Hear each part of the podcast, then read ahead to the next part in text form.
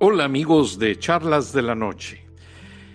Es ya triste el escenario, puesto que muchos han, visto las imágenes en los supermercados donde están vaciando los anaqueles.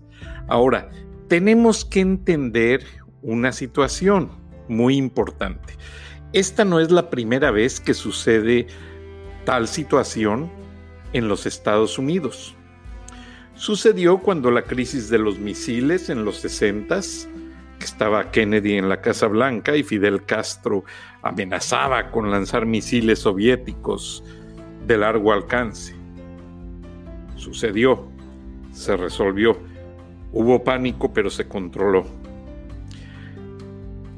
Ha habido crisis de influencia e influenza de H1DN1 hasta de sarampión y polio Ahora, lo que tenemos que entender es que hay redes sociales que al minuto están sacando las filas de gente en las tiendas, incluso algunos hasta discutiendo por la mercancía. Debemos de considerar que el norteamericano come mucho en restaurantes, todos los días, por eso hay gran cantidad de restaurantes de comida rápida en cada esquina hasta dos o tres por cuadra. ¿Qué es lo que sucede? La gente está dejando de comer sus comidas en la calle y al darles esta alerta, se llevan comida a casa, no tienen ni idea de cuánto van a consumir en casa. Pero vacían los anaqueles. No tienen ni idea mm, de cuánto papel higiénico van a consumir, pero vacían los anaqueles. Pero ya el New York Times sacó ayer, gracias a que el presidente Donald Trump, y mucha gente se queja de que está saliendo cada dos horas al aire a dar explicaciones, es su trabajo.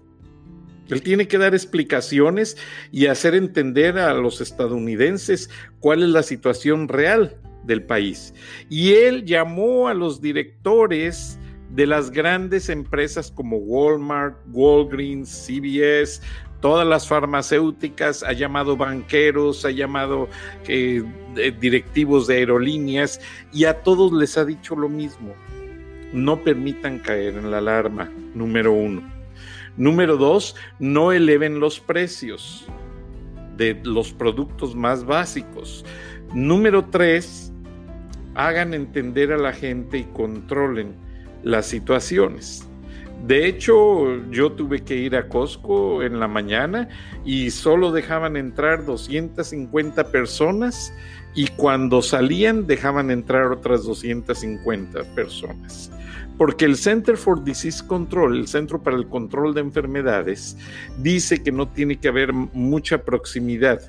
O sea, no podemos estar a, a menos de dos metros porque allí existe el riesgo del contagio del coronavirus o coronavirus 19, como lo quiera llamar. Entonces, lo que está pasando es que ya se están empezando a hacer controles. También el presidente les pidió que permitieran sus estacionamientos a estas empresas grandes que hay por todo Estados Unidos para que ahí la gente pueda ir a hacerse su prueba del coronavirus sin tener que bajarse del vehículo, para que no contagien a la gente. Vamos a ver cómo funciona. Pero el hecho es que ante este llamado a no especular con productos básicos, ya las autoridades ya encontraron a varios que estaban monopolizando y acaparando los productos más necesarios. Ahora que los encontraron, les aplicaron el rigor de la ley en este orden. El gobierno federal se fue primero contra Amazon. A ver, estás anunciando papel higiénico a tal precio, agua, esto y lo otro. A ver, vamos a ver, me tienes que dar cuenta quiénes son esos clientes. O estás obstruyendo la justicia o estás tú siendo parte de ese acaparamiento. Jeff Bezos, que tiene bastantes problemas legales en este momento por su divorcio, porque le robaron la identidad, por muchas cosas, inmediatamente le dio paso a la investigación y estos son las personas que quieren vender. El FBI llegó a las casas y bodegas de la gente que está acaparando productos para venderlos más caros y los puso bajo investigación. Consecuentemente, Amazon ya no está anunciando los productos que esta gente acaparó. O sea, que hubo quienes llenaron sus tarjetas de crédito pensando que se iban a hacer ricos de la noche a la mañana. Hmm, sorry, no pudieron. Entonces, el gran problema es que ahora tienen que dar cuenta a las autoridades. Algunos dijeron que van a actuar de buena fe y se pusieron a regalar los productos a la gente que no los tenía. Ojalá y eso hagan todos, porque se me hace pues muy triste, número uno. Número dos, es denigrante. Tratar de hacer dinero en una época de emergencia nacional, no. Ahora, no caigamos todavía en el pánico. El invierno no ha terminado en muchos estados de la Unión Americana. Hay muchos días nublados, hay mucha humedad todavía en el ambiente y eso favorece mucho al coronavirus, lo favorece tremendamente. Entonces, hasta que no llegue el calor y se sequen los jardines y empiece a haber ya sol, días soleados, hasta ese día es cuando el coronavirus va a poder ser controlado. Ahora, he visto, han circulado por ahí algunos videos de China, me llegaron demasiados, diciendo en el sentido de que China no ha controlado la situación. Esos videos son, porque yo tuve la manera de obtener las fechas, son de diciembre del año pasado Actualmente ya muchas ciudades fueron lavadas a presión, ya está siendo controlado el cerco, de donde hay más gente contaminada con el virus, y ya se están tomando más medidas. Ya no se le está permitiendo a la gente que arroje a los perritos y a los gatitos por las ventanas para matarlos, porque sí, es cierto, son portadores del virus, pero no hay razón para matarlos. No hay razón para abusar de un animalito de tal manera. Entonces, ya las autoridades lo que hacen es estar pasando con camiones para inspeccionarlos. Recuérdense que en China y en Corea comen carne de perro. Entonces, las autoridades por ahí van a resolver un problema muy grande de alimentación. ¿Qué pasa? Los van a revisar, el que no está enfermo lo sacrifican y se lo cenan en la casa de alguien. ¿Mm? Entonces, hay que ver con mucho cuidado y mucha delicadeza en el sentido de no pues dejar que se especule. Sin embargo, sí ya ha habido varias investigaciones de científicos en el sentido de que todas están apuntando más a que este virus se salió de un laboratorio. Más que haber salido de una sopa de vampiro, más que haber salido de, un, de una rata asada, como se las comen en China, existe y cada día va siendo más fuerte la posibilidad de que este virus salió por error de un laboratorio bacteriológico chino. Y que muchas personas se contaminaron sin darse cuenta y viajaron. Acuérdense que científicos chinos ayudan mucho a Irán. Les ayudan a preparar misiles nucleares. Entonces, qué casualidad que Irán quedó completamente contaminado y actualmente tienen un cerco. Ahora no sé hasta qué punto podrá llegar todo. Italia, Italia y España están en la misma situación. A Estados Unidos como a partir de hoy en la noche, en unas horas, ya se dejan de recibir vuelos de Europa y de Gran Bretaña incluido Irlanda, todo lo que es el Reino Unido. Entonces ya muchos americanos optaron por regresar. Entonces abarrotaron los aeropuertos el fin de semana. Pero esto no quiere decir que la situación esté fuera de control, como muchos lo están mencionando. Pues cómo, si el presidente les dijo, vamos a cerrar vuelos, regresense, pues está avisando con tiempo para que la gente esté con sus familias. Ahora, algunos se quejaban eh, en los medios en inglés de que no los estaban revisando con el termómetro. No, Estados Unidos ya tiene un sistema muy sofisticado de vigilancia en los aeropuertos.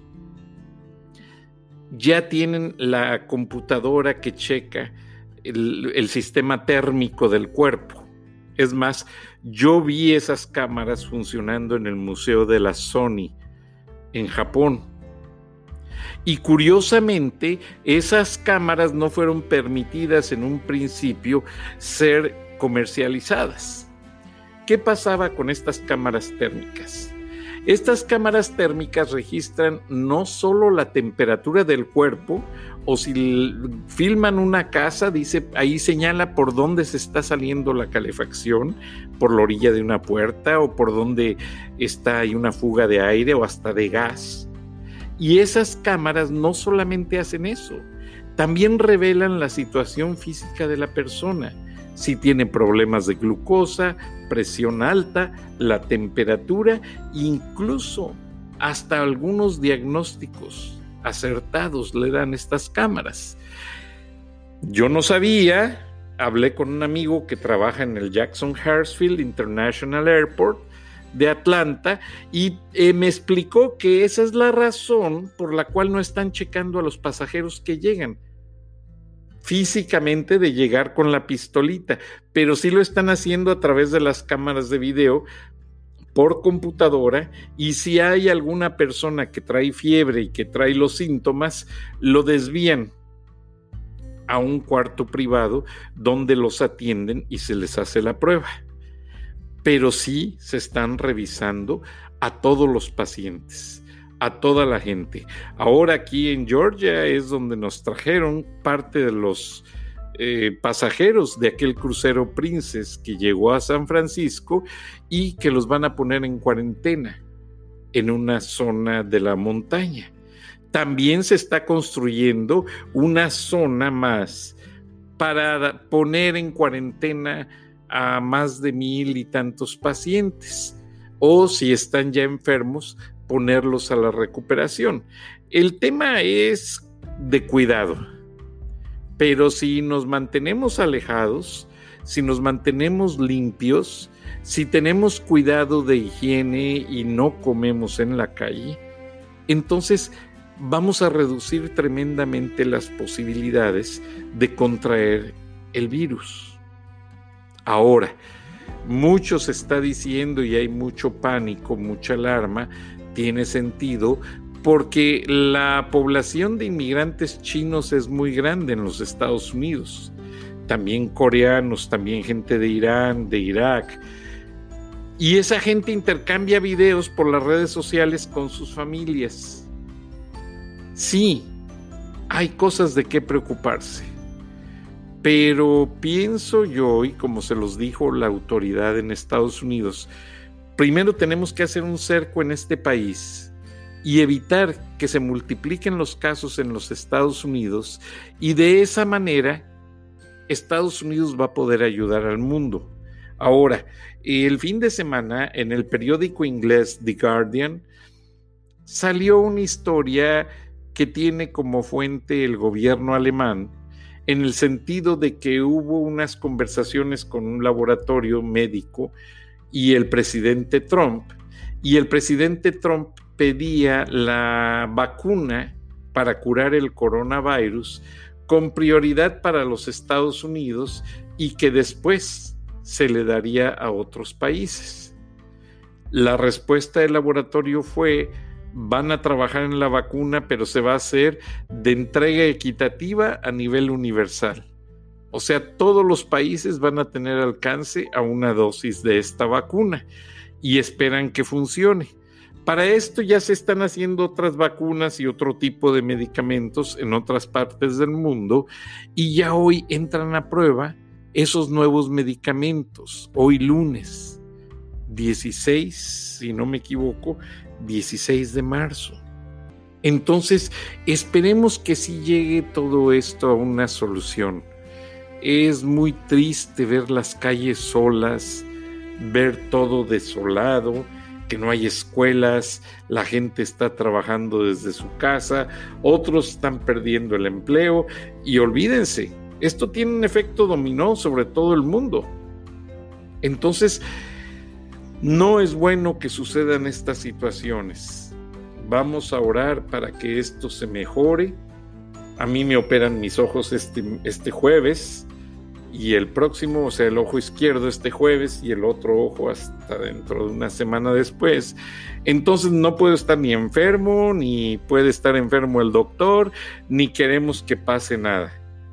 Vamos a recuperarnos vamos a pedirle al Creador que nos dé la mano y que nos saque de esta. Porque sí es muy difícil. Ahora a mí me da mucho pendiente con mi gente, mis paisanos latinos, aquellos que por azares del destino tuvieron una situación media difícil, pues no han podido regularizar sus papeles y pues obviamente la ayuda que prometió el presidente en el sentido de dar créditos en los impuestos, de apoyar económicamente para la renta, para comida, pues no va a llegar a ellos posiblemente por la situación de ser indocumentados. Ahora, yo estuve siguiendo muy de cerca la información que publicó el gobierno del estado de Georgia y el gobernador Kemp puso una página en español para ayudar y el Consulado General de México de inmediato la reprodujo y yo también la puse en mis redes sociales. Entonces, esperemos que no usen ninguna excusa de solicitar documento para ayudar a nuestra gente. Que la ayuda sea directa a todos, sin cuestionamientos más que preguntas de salud, de edad, cuánto pesas, cómo te sientes. Ok, eso contéstenlo Contéstenlo, amigos, porque eso les va a permitir que los ayuden. Y esperemos, yo no creo, porque el gobierno norteamericano ha sido, pues, en cierta manera muy loable. Cuando hay una crisis de este tipo, ellos no escatiman recursos ni se van contra las nacionalidades. Eso a mí me consta, porque en los Estados Unidos todos pasamos por esa situación todos tenemos una etapa en la que, pues, oye, pues llegué con visa de turista y se me venció y ahora qué hago. ¿Mm? A todos nos pasa, amigos, no solamente ustedes. Y las leyes son flexibles y hay soluciones. Simplemente búsquenlas. Asesórense muy bien, no vayan con abogados que les quiten el dinero y no los ayuden. Ahora, Regresando al tema esencial, el tema medular de la charla de hoy, la crisis. El gobierno la está manejando de una manera elocuente, pero la gente no. La población está alarmada. Entonces han tenido que salir las empresas a limitar productos, a calmar a la gente, a ayudar y pues imagínense, hace rato vi dos señoras embarazadas y una de ellas cargando a dos chiquitos, o sea, ¿cómo se han de sentir? No, que no se sientan mal. Si usted empatiza con ellas y también está esperando un bebé, dele prioridad a su salud. Dele prioridad a su bebé para que nazca sano y bien, que las cosas van a pasar de esta etapa y se va a poder regular todo de una manera favorable. Yo no siento que el presidente Trump esté a estas alturas de la vida, se los digo honestamente, yo no siento que esté haciendo campaña. Él trae un interés por resolver la situación porque mucha gente está diciendo que tomó el asunto demasiado tarde. No, señoras y señores, Recuerden que había un problema con los aranceles con China y apenas se renegoció como por diciembre, noviembre, diciembre, por ahí. De hecho, muchos funcionarios de la Casa Blanca viajaron a China. Entonces, lo que pasó es que el gobierno chino fue muy hermético y nunca dejó saber el problema hasta que se le salió de las manos, hasta que ya no podían hacer nada. Ese fue el momento en que el gobierno chino empezó a tomar medidas y a tener que dar a conocer que tenían un problema grave con ese virus. Y así muchos países, muchos gobiernos no quieren dar crédito a la situación y por no sentirse inútiles, por no sentirse pues que están fuera de control, eh, tratan de, de hacer notar que no está pasando nada. Entonces, eso sí es muy riesgoso, especialmente para el gran vecino de Estados Unidos, México. Parece ser que ya las autoridades de salud de Estados Unidos ya mandaron una alerta a través de su embajada al gobierno mexicano para que tome medidas. Y va a pasar, las van a tomar. Esperemos que no sea nada grave. Yo todavía quiero pensar que si se resuelve va a ser de manera favorable para todos y que no vamos a llegar a la etapa crítica de esta pandemia. Yo realmente tengo mucha fe porque creo en la palabra, la leo y entiendo gran parte de lo que dicen. Ahora, esto no es el fin del mundo por si usted empieza a pensar de esa manera, no. Faltan de pasar muchas cosas. Esto simplemente, eh, yo anoche leí un artículo en, en un periódico internacional que dice que las crisis que vive la humanidad son una escalera para subir a ver dónde está quien nos dice la esencia de la Biblia, o sea, el Creador. Y eso tiene sentido. Nunca nos acordamos de nuestro Creador hasta que tenemos un problema, hasta que le estamos viendo realmente muy difícil. Alguien nos decía en ocasión, un gran pensador, un gran lector, director de cine, eh, diplomático, una persona con mucha cultura mexicano, Dios lo tenga en el cielo, nos invitó a comer a su casa y nos dijo, acuérdense que la gente solo quiere al árbol o solo se acuerda del árbol cuando ve que tiene fruta. Qué real con mucho sentido. Eso es cierto. Hay muchos que no regamos el árbol, ni siquiera lo fertilizamos, ni siquiera nos preocupamos por ir a ver que no tenga una plaga. Ah, pero está la fruta y vamos hasta con una cubeta a recoger los aguacates, los duraznos, los limones, lo que nos esté dando ese gran árbol. Vamos y lo disfrutamos.